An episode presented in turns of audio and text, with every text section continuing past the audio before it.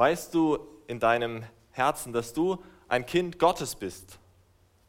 Oder denkst du, dass es arrogant ist, zu behaupten, dass man als Christ Heilsgewissheit haben kann? Kann ein Christ überhaupt sagen, ich bin absolut sicher, ganz sicher, dass ich die Ewigkeit mit Gott verbringen werde? Unser heutiger Predigtext zeigt uns zum einen, dass es möglich ist, Heilsgewissheit zu haben und zum anderen auch, wie wir sie bekommen. Er zeigt uns den Weg zur Heilsgewissheit und noch viel mehr zeigt er uns den Segen der Heilsgewissheit. Wir haben also drei Punkte. Die Frage nach Heilsgewissheit, der Weg zur Heilsgewissheit und der Segen der Heilsgewissheit. Unser Themenvers für diese Predigtreihe, der Vers aus dem ersten Johannesbrief in Kapitel 5, Vers 13. Dort schreibt Johannes, das habe ich euch geschrieben, damit ihr wisst, dass ihr das ewige Leben habt, die ihr glaubt an den Namen des Sohnes Gottes. Johannes will, dass seine Leser wissen, dass sie das ewige Leben haben. Alle, die an Jesus Christus glauben, sollen wissen, dass sie für alle Ewigkeit bei Gott sein werden. Das sagt uns Gott durch sein Wort zu.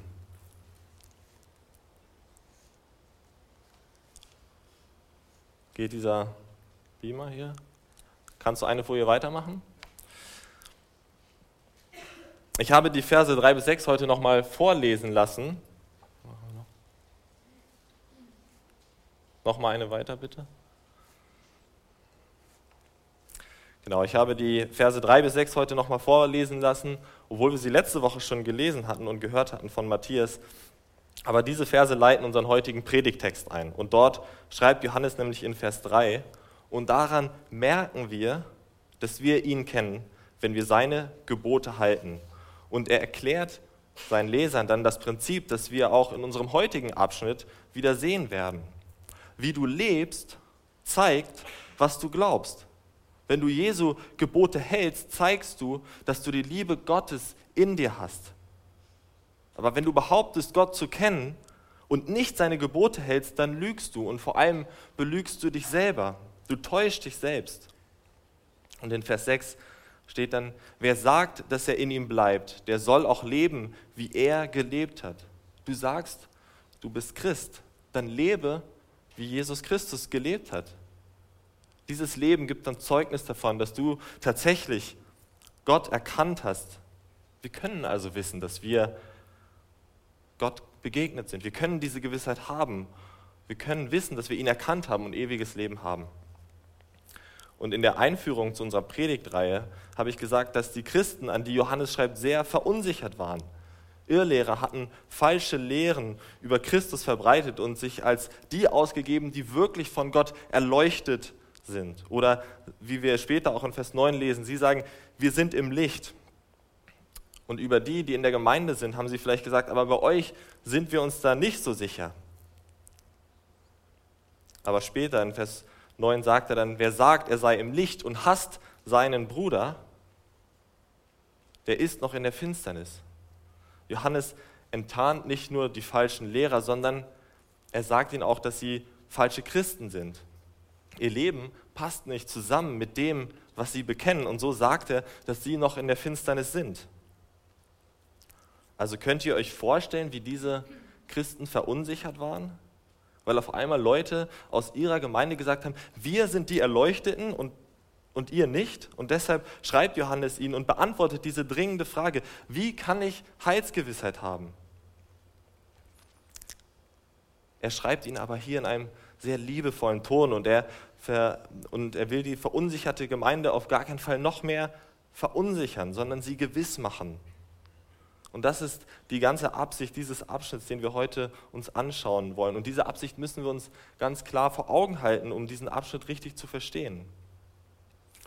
Also wie geht es dir in deinem Glaubensleben? Bist du verunsichert?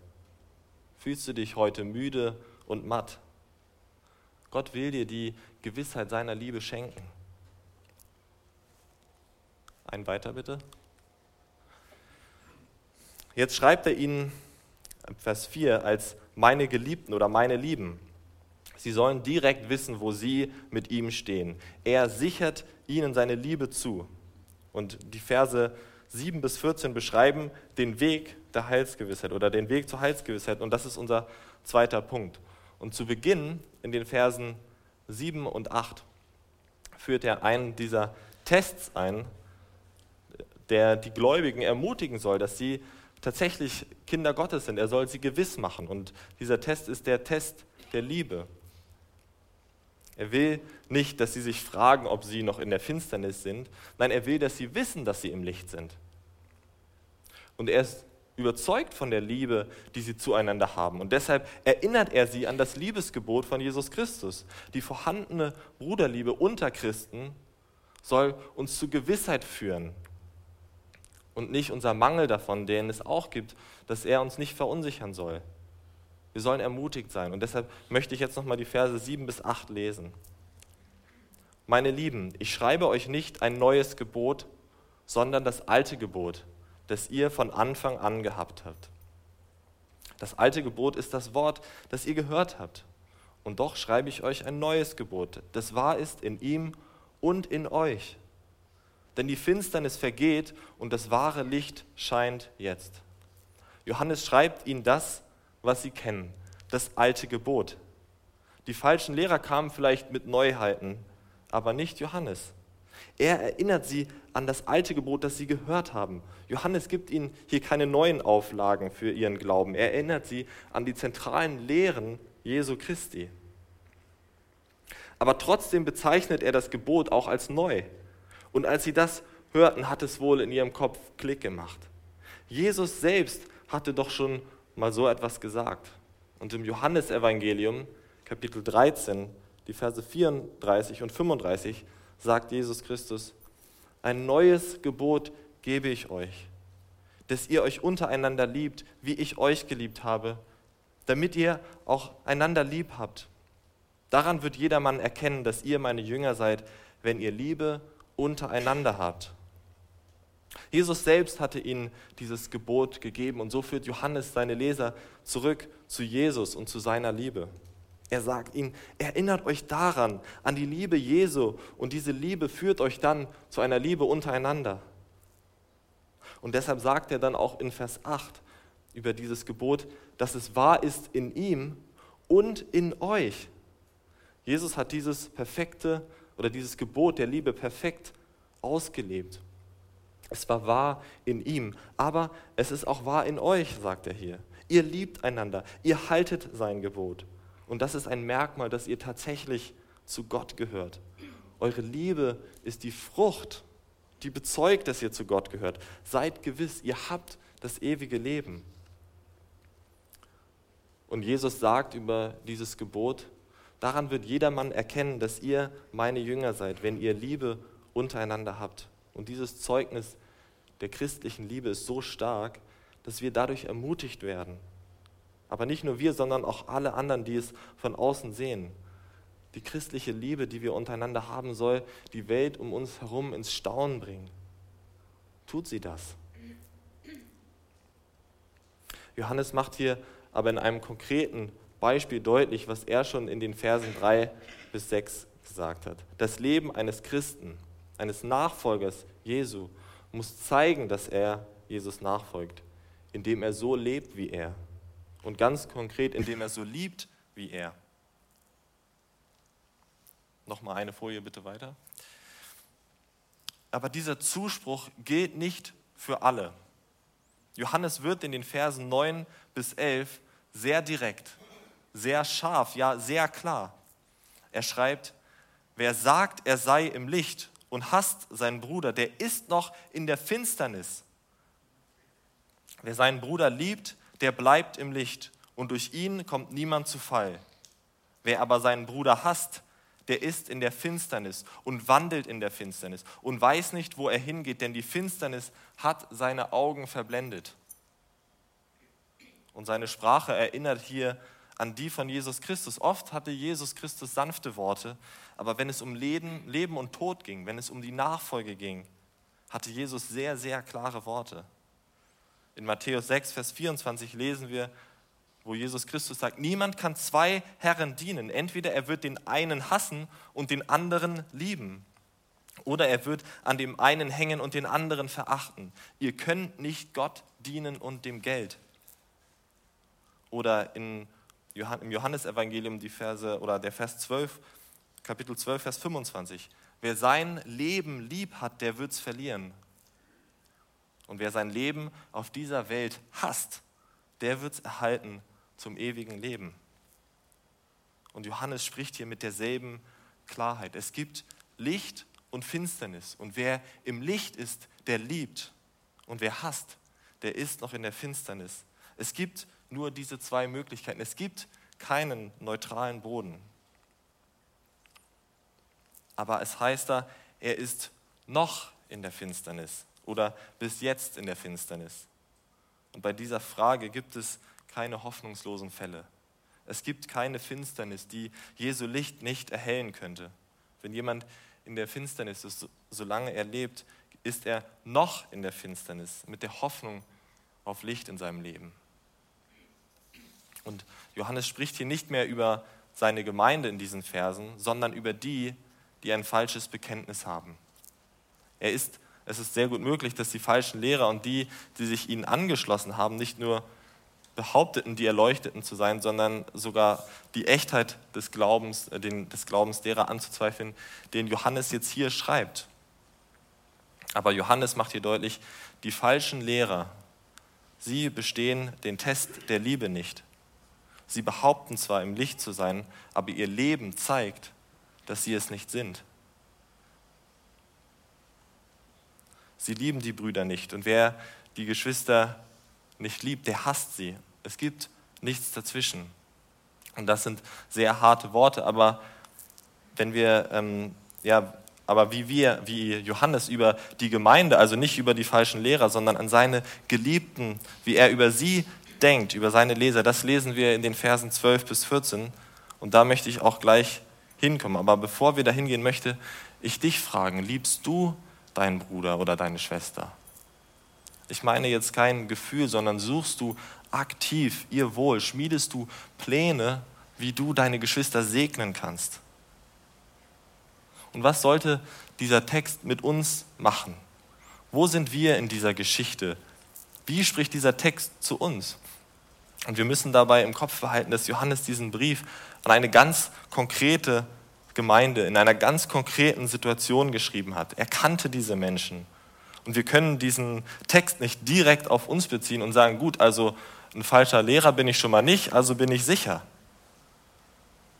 Es zählt immer noch, dass dieser Text grundsätzlich Christen ermutigen möchte.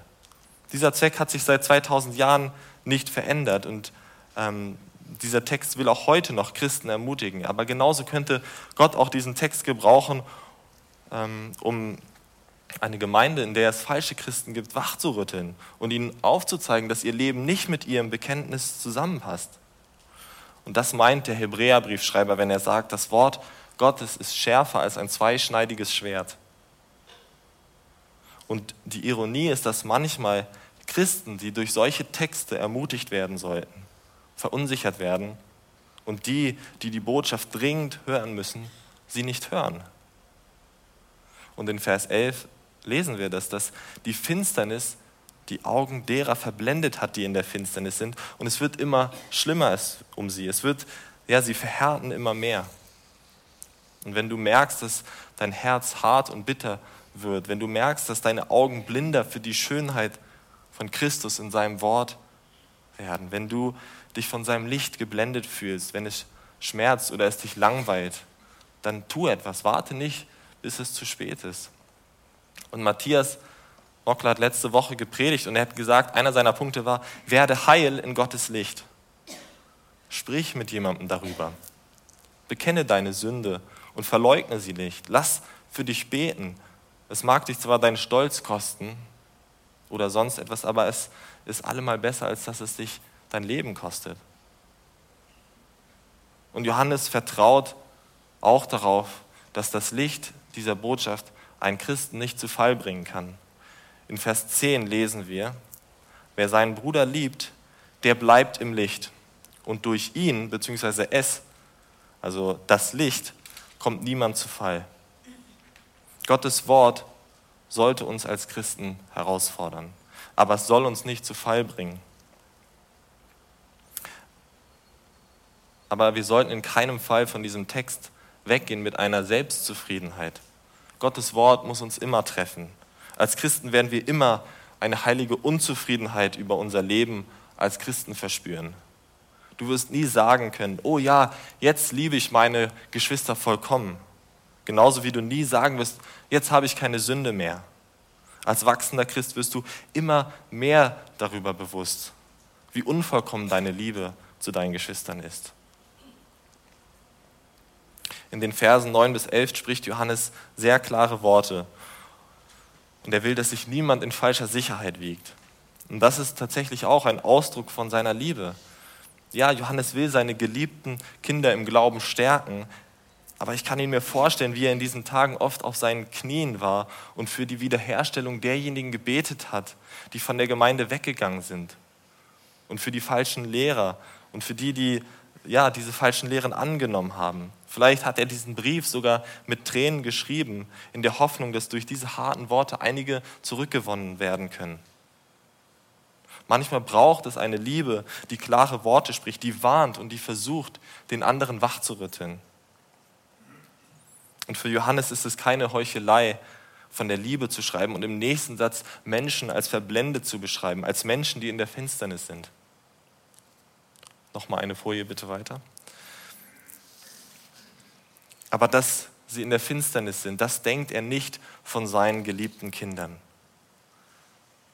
die sich weiter an Jesus Christus als den Sohn Gottes halten, die in der Gemeinde geblieben sind, die ihren echten Glauben durch echte Liebe bewiesen haben.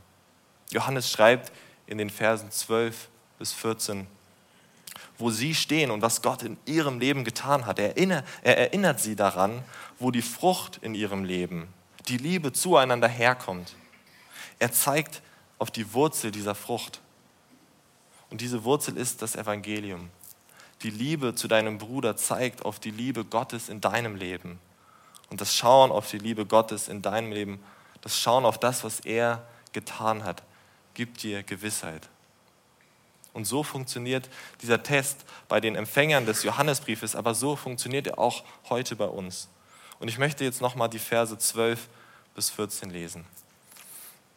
Liebe Kinder, ich schreibe euch, dass euch die Sünden vergeben sind, um seines Namens willen.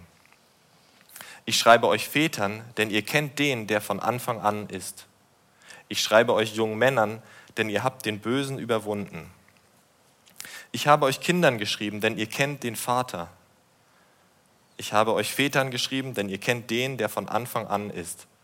Ich habe euch jungen Männern geschrieben, denn ihr seid stark und das Wort Gottes bleibt in euch und ihr habt den Bösen überwunden. Johannes erinnert sie daran, wo sie geistlich stehen. Das ist es, was Gott in ihrem Leben gemacht hat. Zweifelt nicht daran. Er schreibt ihn hier in verschiedenen geistlichen Reifegraden. Einige sind geistlich reifer als andere, aber dennoch sind sie eine Familie. Und wie ein Vater seine Kinder liebt, so sollen auch in der Gemeinde die geistlichen Väter und die geistlichen Mütter die geistlichen Kinder lieben. Johannes ist dieser Punkt so wichtig, dass er nicht einfach pauschal zu allen sagt, ihr habt Gott erkannt. Nein, er spricht jede Gruppe einzeln an, um die Vielfalt von Gottes Segen zum Ausdruck zu bringen und auch den Kleinsten unter ihnen Gewissheit zu geben. Wenn du ein geistliches Baby bist, wenn du bis jetzt nur zwei Dinge verstanden hast, nämlich dass Gott dir deine Sünden vergeben hat und dass du Gott den Vater kennst, dann sollst du gewiss sein, du bist ein Kind Gottes. Und sicherlich spricht er auch deshalb jede Gruppe zweimal an, um diese Wahrheiten zu betonen. Am Anfang habe ich die Frage der Heilsgewissheit aufgeworfen und Johannes schreibt da in Vers 3, dass wir durch unser Leben merken können, ja wissen können, dass wir Gott erkannt haben. Und hier schreibt er seinen geliebten Kindern, schon den Allerkleinsten, aber auch den geistlichen Eltern, ihr habt Gott erkannt, ihr kennt ihn. Und das ist sicherlich das Werk Gottes in eurem Leben. Es ist nicht eure eigene Leistung. Eure Sünden sind euch vergeben, weil Gott sie euch vergeben hat. Ihr habt den erkannt, der von Anfang an war, weil sich Gott euch gezeigt hat und in euer Leben getreten ist. Ihr habt den Bösen überwunden. Ihr habt geistliche Kämpfe gekämpft, weil Gott euch Stärke und sein Wort gegeben hat, um diese geistlichen Kämpfe zu führen. Diese Verse über die geistliche Reife halten uns das Ziel unseres geistlichen Lebens vor Augen. Wir alle sollten danach streben, geistliche Mütter und geistliche Väter zu sein. Wenn wir geistliche Kinder sind, sollten wir danach streben, dass wir zu jungen Erwachsenen werden, sodass wir selber mehr und mehr geistliche Verantwortung übernehmen können und schließlich Eltern werden, wo wir diejenigen sind, die andere geistlich fördern, wo wir geistlich gesprochen Kinder gebären und Kinder aufziehen, zu jungen Erwachsenen, die selber auf eigenen Füßen stehen können und anderen beim geistlichen Wachstum zu helfen, Christus ähnlicher zu werden oder sie sogar zu Christus zu führen, ist wohl der höchste Ausdruck von Liebe, den es gibt. Ein letzter Punkt über die geistliche Familie. Ist es nicht interessant, dass die Reihenfolge Kinder, Eltern, junge Erwachsene ist? Es ist nicht Kinder, junge Erwachsene Eltern oder Eltern, junge Erwachsene Kinder. Würde das nicht viel mehr Sinn ergeben? Es ist zwar nicht explizit im Text genannt, aber ich glaube, dass Johannes uns damit zeigen will, dass es geistliche Eltern braucht, um aus Kindern junge Erwachsene zu machen. Sie stehen zwischen diesen beiden Gruppen, weil sie das nötige Verbindungsstück sind, um dieses Wachstum zu fördern. Ohne geistliche Eltern können aus geistlichen Kindern keine geistlichen jungen Erwachsenen werden. Und das ist deshalb mein Aufruf an alle geistlichen Väter und an alle geistlichen Mütter. Wir brauchen euch in dieser wichtigen Arbeit, in diesem Werk der Liebe. Ich fürchte manchmal, dass so viel Potenzial ungenutzt bleibt und bitte wartet nicht darauf, dass euch jemand anspricht. Eine Mutter erkennt doch auch die Not ihrer Kinder und ein guter Vater nährt doch auch seine Kinder täglich, ohne dass sie ihm jedes, jeden Tag neu sagen, dass sie etwas zu essen brauchen. Ich hoffe, wir können in diesem Text sehen, dass Gott will, dass seine Gemeinde Heilsgewissheit hat und dass er sie seinen Kindern geben will. Wir haben diese Gewissheit, wenn wir uns vor Augen halten, was Gott für uns getan hat. Und wenn wir die Auswirkungen davon in unserem Leben sehen und ganz besonders, wenn wir die Liebe untereinander sehen. Noch eine Folie weiter, bitte. Und Gewissheit darüber zu haben, Gott zu kennen und ewiges Leben zu haben, ist so wichtig. Und das wollen wir in unserem dritten und letzten Punkt sehen, der Segen der Heilsgewissheit für das christliche Leben. Ich möchte zuerst noch einmal zum Liebesgebot zurückkommen und uns alle ermutigen, dieses Gebot mehr und mehr auszuleben. Aber wir alle wissen, dass wir das tun sollten. Genauso wie es die Empfänger des, für die Empfänger des Johannesbriefes ein altes Gebot ist, ist es auch für uns eine Botschaft, die wir von Anfang an unseres christlichen Lebens schon gehört haben. Und dennoch gelingt es uns oft nicht, unseren Bruder oder unsere Schwester zu lieben. Besonders nicht, wenn wir uns vor Augen halten, welche Art von Liebe überhaupt gemeint ist. Johannes schreibt in Vers 6, dass wir Jesus Christus in seiner Liebe nachahmen sollen. Wir sollen so lieben, wie Jesus Christus geliebt hat. Und für Jesus war das nicht eine oberflächliche Nettigkeit, sondern Jesus hat seine Liebe darin bewiesen, dass er für uns gestorben ist, als wir noch seine Feinde waren. Er hat sein eigenes Leben geopfert, damit wir leben können. Und vor ein paar Jahren habe ich eine sehr bewegende Geschichte gehört, die uns diese Liebe vor Augen malt. Eine Familie war an einen Strand gegangen, um schwimmen zu gehen, und es war ein wunderbarer Tag. Bis zu der Schrecksekunde, wo der Vater merkt, dass sein Sohn nicht mehr bei ihm war. Er war schwimmen gegangen und zum Schrecken seines Vaters war die Strömung dabei, ihn immer mehr ins Meer zu ziehen. Ohne eine Sekunde zu zögern, rennt der Vater ins Wasser und schwimmt zu seinem Sohn. Er schafft es nur unter den schwersten Anstrengungen, seinen Sohn zurück an Land zu bringen. Aber stirbt wenig später aufgrund von akutem Nierenversagen. Und so hat uns Jesus geliebt, auf Kosten seines eigenen Lebens, als er am Kreuz für uns gestorben ist und uns so gerettet hat vor Gottes Zorn.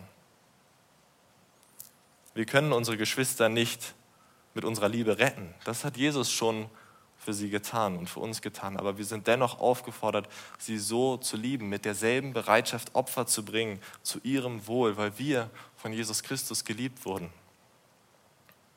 Und bevor wir die Flinte ins Korn werfen und sagen, es ist unmöglich, so zu lieben, möchte ich noch zwei Dinge sagen, die uns helfen können. Blättert einmal mit mir zu 1. Johannes 5, Vers 3.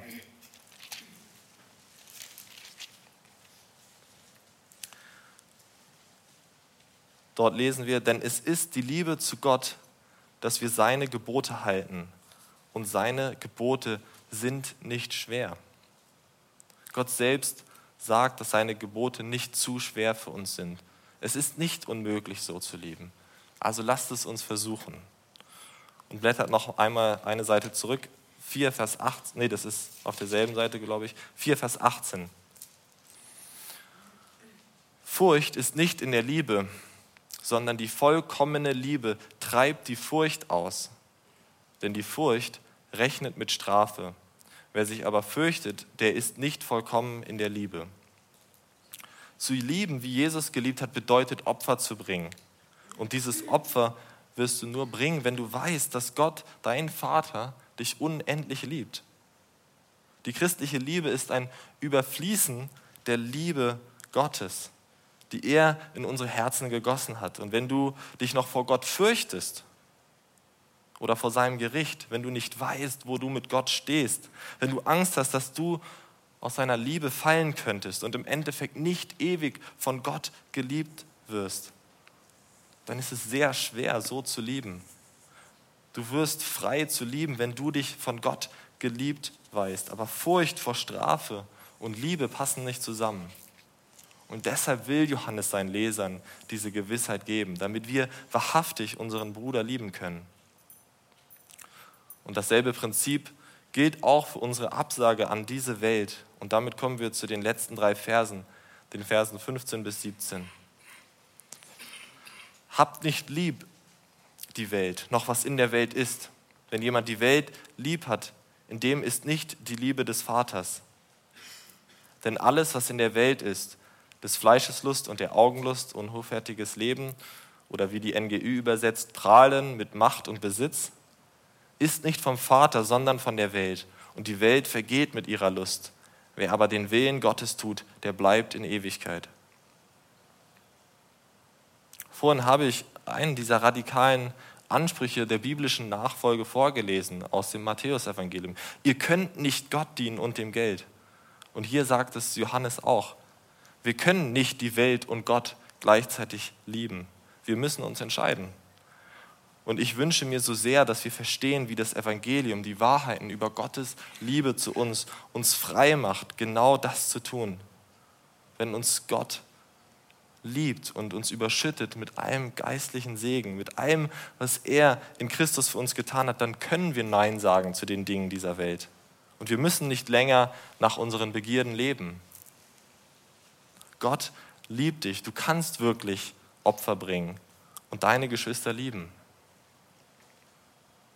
Und verstehen wir, wie wichtig es ist, diese Gewissheit über Gottes Liebe zu haben? Wie sonst soll es möglich sein, ein Leben für ihn, für Gott zu leben, wenn wir, wenn wir ernst nehmen, was er von uns fordert?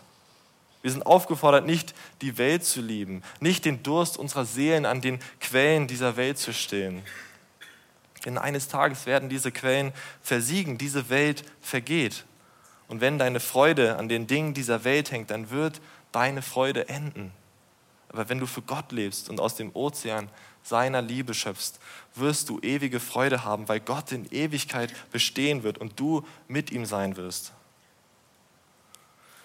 Und Gott zu lieben und für ihn zu leben, ist gewissermaßen verrückt, wenn wir uns vor Augen halten, was er von uns fordert in der Nachfolge. Und es ist wirklich schwer, in unserer materialistischen Gesellschaft nicht für die Dinge dieser Welt zu leben und unser Herz nicht daran zu hängen. Und so zu leben ist eigentlich genauso verrückt und radikal wie aus einem fliegenden Flugzeug zu springen. Aber wenn du auf deinem Rücken einen Fallschirm hast, dann ist es zwar immer noch verrückt, aber man kann es schon eher verstehen. Und so ist es mit unserem Leben für Gott. Zu wissen, dass wir bei Gott sicher sind für, die, für alle Ewigkeit, hilft uns, für Gott zu leben, auch wenn es immer noch wie ein Sprung aus einem fliegenden Flugzeug ist. Und weißt du was, wenn du für Gott lebst, dann hast du diesen Fallschirm, ob du ihn bemerkst oder nicht. Gott wird dich nicht im freien Fall auf die Erde fallen lassen. Er hält dich sicher fest. Aber verstehst du, wie viel angenehmer es ist? Und es kann eigentlich kaum eine größere Freude sein, mit einem Fallschirm aus einem Flugzeug zu springen, Heilsgewissheit zu haben, als aus einem Flugzeug zu springen, ohne zu wissen, ob der Fallschirm tatsächlich aufgeht. Für Gott zu leben und dabei ungewiss, ungewiss zu sein, ob man tatsächlich die Ewigkeit bei ihm sein wird, das ist wirklich schwer. Es ist wirklich eine Last, nach Gottes Geboten zu leben, ohne die Gewissheit der Liebe Gottes. Das ist unheimlich anstrengend. Aber Gott will uns diesen 100%igen Fallschirm der Heilsgewissheit, diese Freude, diesen Segen wirklich geben. Und wenn wir uns bewusst machen, dass dieses Flugzeug gerade dabei ist abzustürzen, diese Welt vergeht, sagt dieser Text, dann ist der Sprung aus dem Flugzeug ein Leben mit Gott unsere einzige bleibende Möglichkeit. Für Gott und seine Ewigkeit zu leben, ist das einzige Vernünftige, was wir in dieser vergänglichen Welt machen können. Gott gibt uns also die Gewissheit seiner Liebe, sodass wir ganz für ihn leben können. Er lässt uns nicht im Dunkeln. Am Ende dieses Abschnitts gibt er uns eine wunderbare Zusage. Und die Welt vergeht mit ihrer Lust, wer aber den Willen Gottes tut, der bleibt in Ewigkeit. Er verspricht uns, diese Welt ist im Vergehen. Häng dein Herz nicht an diese Welt. Aber vielmehr noch, wer den Willen Gottes tut, der bleibt in Ewigkeit. Was für eine Verheißung, was für ein Versprechen. Wenn wir uns an Gott halten und seinen Willen tun, werden wir ewig leben, die ganze Ewigkeit mit ihm. Lasst uns also unsere Augen auf Gott richten. Lasst uns unseren Schatz im Himmel haben, liebe Geschwister. Lasst uns uns gemeinsam nach der Ewigkeit sehnen. Sehnst du dich danach? Ist Gott deine Hoffnung im Leben und im Sterben oder stehst du noch mit einem Fuß in dieser Welt? Unser himmlischer Vater liebt uns und in seiner Liebe gibt er uns die Gewissheit auf ein ewiges Leben mit ihm.